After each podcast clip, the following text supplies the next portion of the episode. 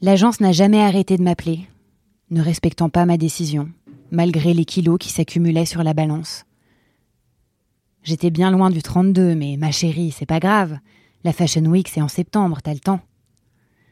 Mon cousin m'appelait régulièrement pour aller au cinéma ou au restaurant avec ses amis. Je disais toujours oui, heureuse de passer du temps avec lui. Et au dernier moment, je m'effondrais en pleurs devant le miroir. J'étais une baleine, je rentrais plus dans rien. Ils allaient tous me dévisager, c'est sûr. Je pouvais pas sortir comme ça, je pouvais pas manger devant eux.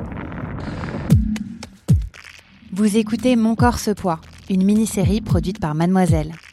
Dans cette série, il sera question de troubles du comportement alimentaire, d'hospitalisation, de misogynie et de suicide. Si ces thèmes sont sensibles pour vous, écoutez avec prudence. Et n'hésitez pas à faire des pauses. Vous trouverez des ressources dans la description.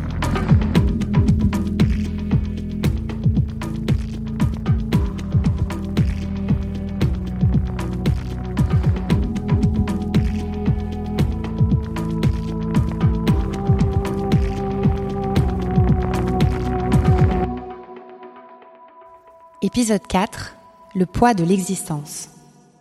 Pendant trois mois, j'ai plus eu la force de sortir de mon lit, à part pour manger en cachette.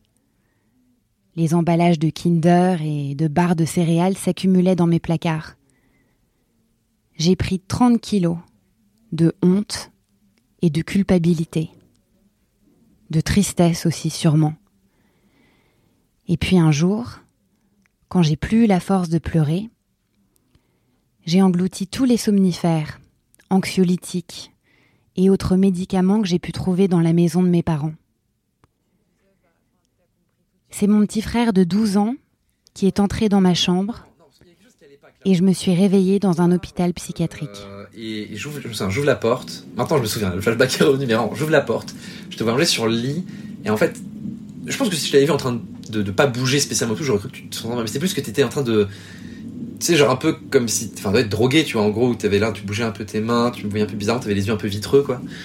Je crois même avoir vu les médicaments et même pas me faire la réflexion sur le moment je crois que alors je suis monté, je me souviens, je pars, je monte les escaliers, je vais voir maman.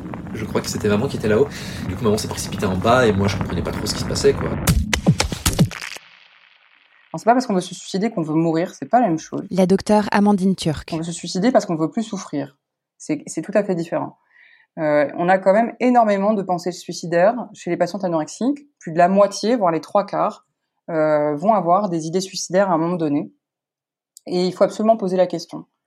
Parce qu'elles peuvent donner l'impression euh, que comme elles sont hyperactives, qu'elles travaillent bien à l'école, qu'elles sont euh, très occupées, qu'elles elles peuvent avoir euh, donné cette impression que finalement elles sont qu'elles vont bien, même si le corps lui ne va pas bien, mais que dans la tête ça va bien. Et en fait, elles vont pas en parler. Si on pose pas la question, en général, elles n'en parlent pas. Donc nous, on a ce réflexe nous de poser ces questions-là. C'est hyper important. Les TCA, troubles du comportement alimentaire, se conjuguent au pluriel et peuvent avoir des conséquences dramatiques sur la santé mentale et physique.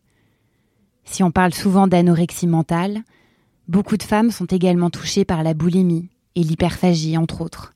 Il y a 5% des personnes qui ont une anorexie mentale euh, qui en meurent. Donc c'est la maladie psychiatrique dont on meurt le plus. Ça aussi, les gens ne savent pas. Dans deux tiers des cas, c'est euh, des morts qu'on dit euh, non naturelles, donc ce sont des suicides. Euh, et dans un tiers des cas, c'est les complications somatiques, dont euh, l'arrêt cardiaque, euh, que ce soit finalement sur sur une hypokaliémie, ça peut être d'autres raisons, mais en tout cas, ça va être quand même deux tiers des cas des suicides. Je faisais partie de ces personnes qui voulaient tuer cette douleur insupportable, qui me paraissait véritablement sans issue et un poids pour tout le monde. Mais à l'hôpital, le médecin était un vrai con. Après un lavage d'estomac, il s'est même pas adressé à moi. Mais il a dit à mes parents que c'était une crise d'ado. Heureusement, mes parents m'ont emmené dans une autre clinique, où le psychiatre m'a demandé s'il souhaitait qu'il me reçoive seul ou accompagné. Il m'a fait rire et pleurer en même temps. J'ai senti qu'il me comprenait et qu'il allait m'aider. La psychothérapie, c'est une rencontre humaine. Il faut trouver la personne qui nous convient et ça peut prendre du temps. On n'a pas envie d'entendre ça quand on va pas bien, je sais. Tout prend déjà trop d'énergie. Mais ça vaut le coup de se faire aider. J'ai dû passer des examens médicaux. J'avais pas eu mes règles pendant un an et je souffrais d'ostéoporose. J'avais un squelette de 70 ans à 19 ans, sans parler du rapport au corps et aux autres, et de l'estime de soi. Il y avait du boulot. J'ai passé trois mois dans cet hôpital psychiatrique. Je voyais le psychiatre tous les matins et je me rendais à des ateliers avec les autres patients qui souffraient de TCA, mais aussi de dépression, de bipolarité, de schizophrénie. On faisait de l'art-thérapie, du théâtre, du yoga, pour réconcilier le corps et l'esprit. On était bienveillants les uns envers les autres, sans aucun jugement. Et ça m'a fait beaucoup de bien. Ça m'a appris à reconnaître que j'étais malade, à trouver mes outils pour guérir, à grandir et à savoir ce qui me faisait du bien, comme me créer une routine et à être patiente aussi. Et j'ai envie de dire, il faut absolument aller voir des médecins spécialistes. Euh, il faut aller voir euh, des centres experts. Alors d'abord, c'est médecin traitant, toujours en premier, parce que c'est lui qui va orienter, va euh, surveiller le poids, va faire un bilan sanguin, qui le plus souvent est normal quand même, parce qu'il y a une bonne tolérance, et qui va regarder s'il y a une aménorrhée, etc. Enfin, qui va, qui va faire déjà un peu un check-up. Et ensuite, il faut qu'il adresse, lui, à un centre spécialisé. En France, on est en train de se structurer là euh, parce qu'il y a une épidémie, euh, je pense qu'on peut le dire comme ça, il y a une épidémie de troubles alimentaires euh, qui a un lien euh, avec beaucoup de choses, mais on voit que le Covid a un lien aussi avec ça. Euh, et de ce fait, on est en train de structurer sur des centres nationaux experts où on a des moyens conséquents avec des gens formés. on espère dans par région. Donc là, à Paris, sont déjà, c'est déjà le cas, et là, Rouen, on est en train de se structurer pour avoir un centre national expert, parce qu'on a à peu près tout ce qu'il faut, quoi. Donc j'ai envie de dire, il faut aller voir des spécialistes. Absolument. Et rapidement. Plus on intervient vite, plus on a de chance que cet épisode euh, ne se chronicise pas. C'est très important d'être rapide et efficace dans la prise en charge. Les TCA ne disparaissent pas du jour au lendemain. J'en ai souffert pendant huit ans, par intermittence, et plus ou moins fortement. C'est comme des cercles qui s'espacent et diminuent au fil du temps.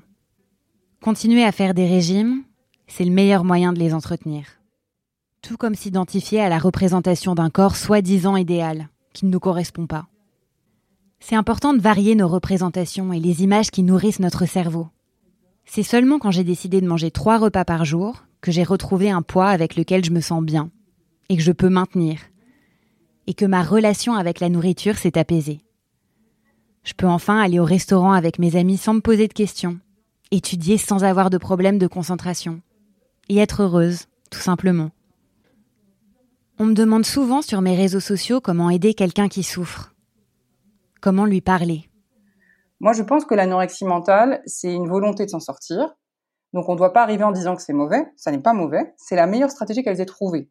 Et que nous, on doit proposer mieux. C'est-à-dire qu'on doit les aider à trouver une stratégie qui soit encore meilleure que celle-là. Pour qu'elles puissent renoncer à l'anorexie.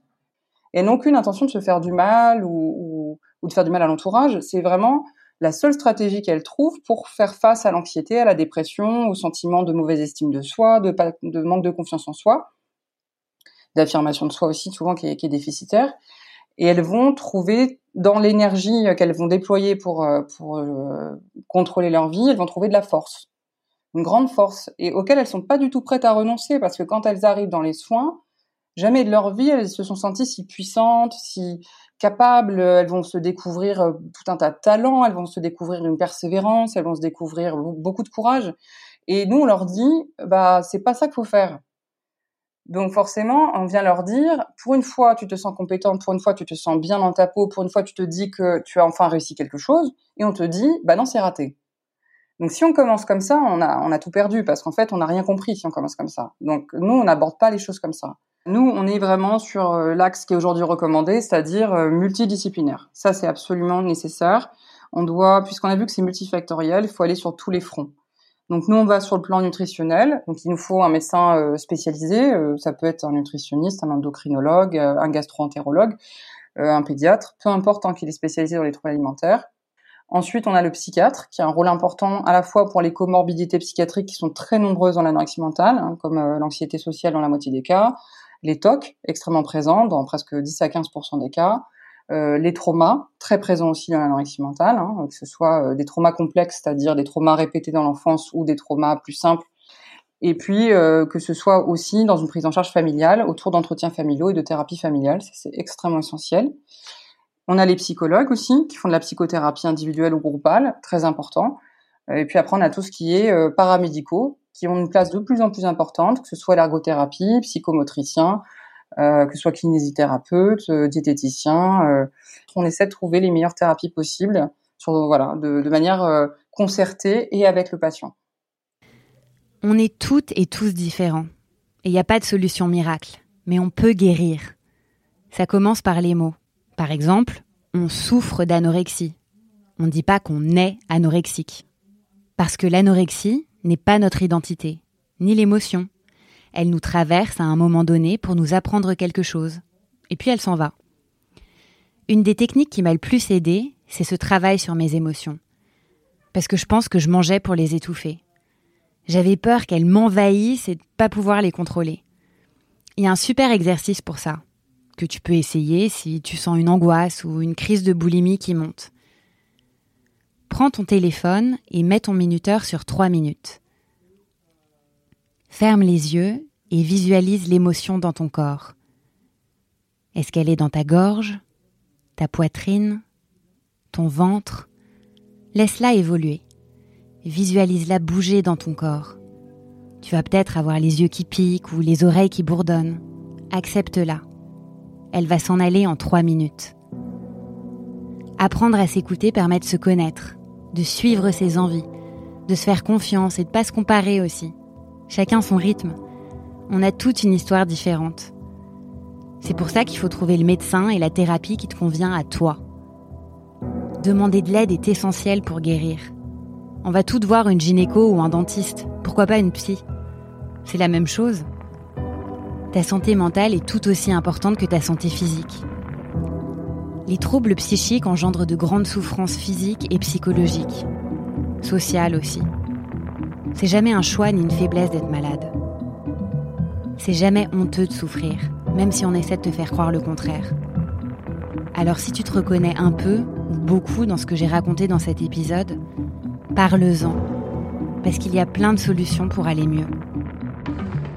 Vous êtes arrivé à la fin de Mon corps ce poids, une mini-série produite par Mademoiselle. Je suis Victoire d'Auxerre, autrice de ce podcast et du livre Jamais assez maigre aux éditions Les Arènes.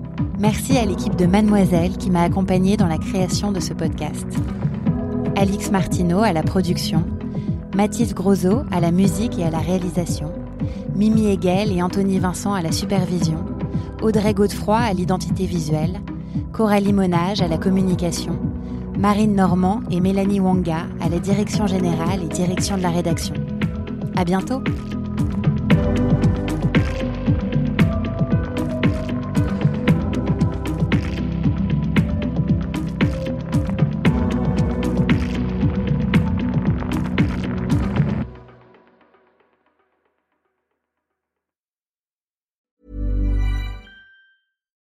Why don't more infant formula companies use organic, grass fed whole milk instead of skim?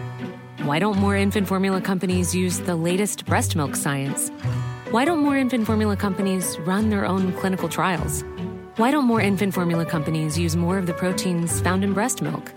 Why don't more infant formula companies have their own factories instead of outsourcing their manufacturing? We wondered the same thing.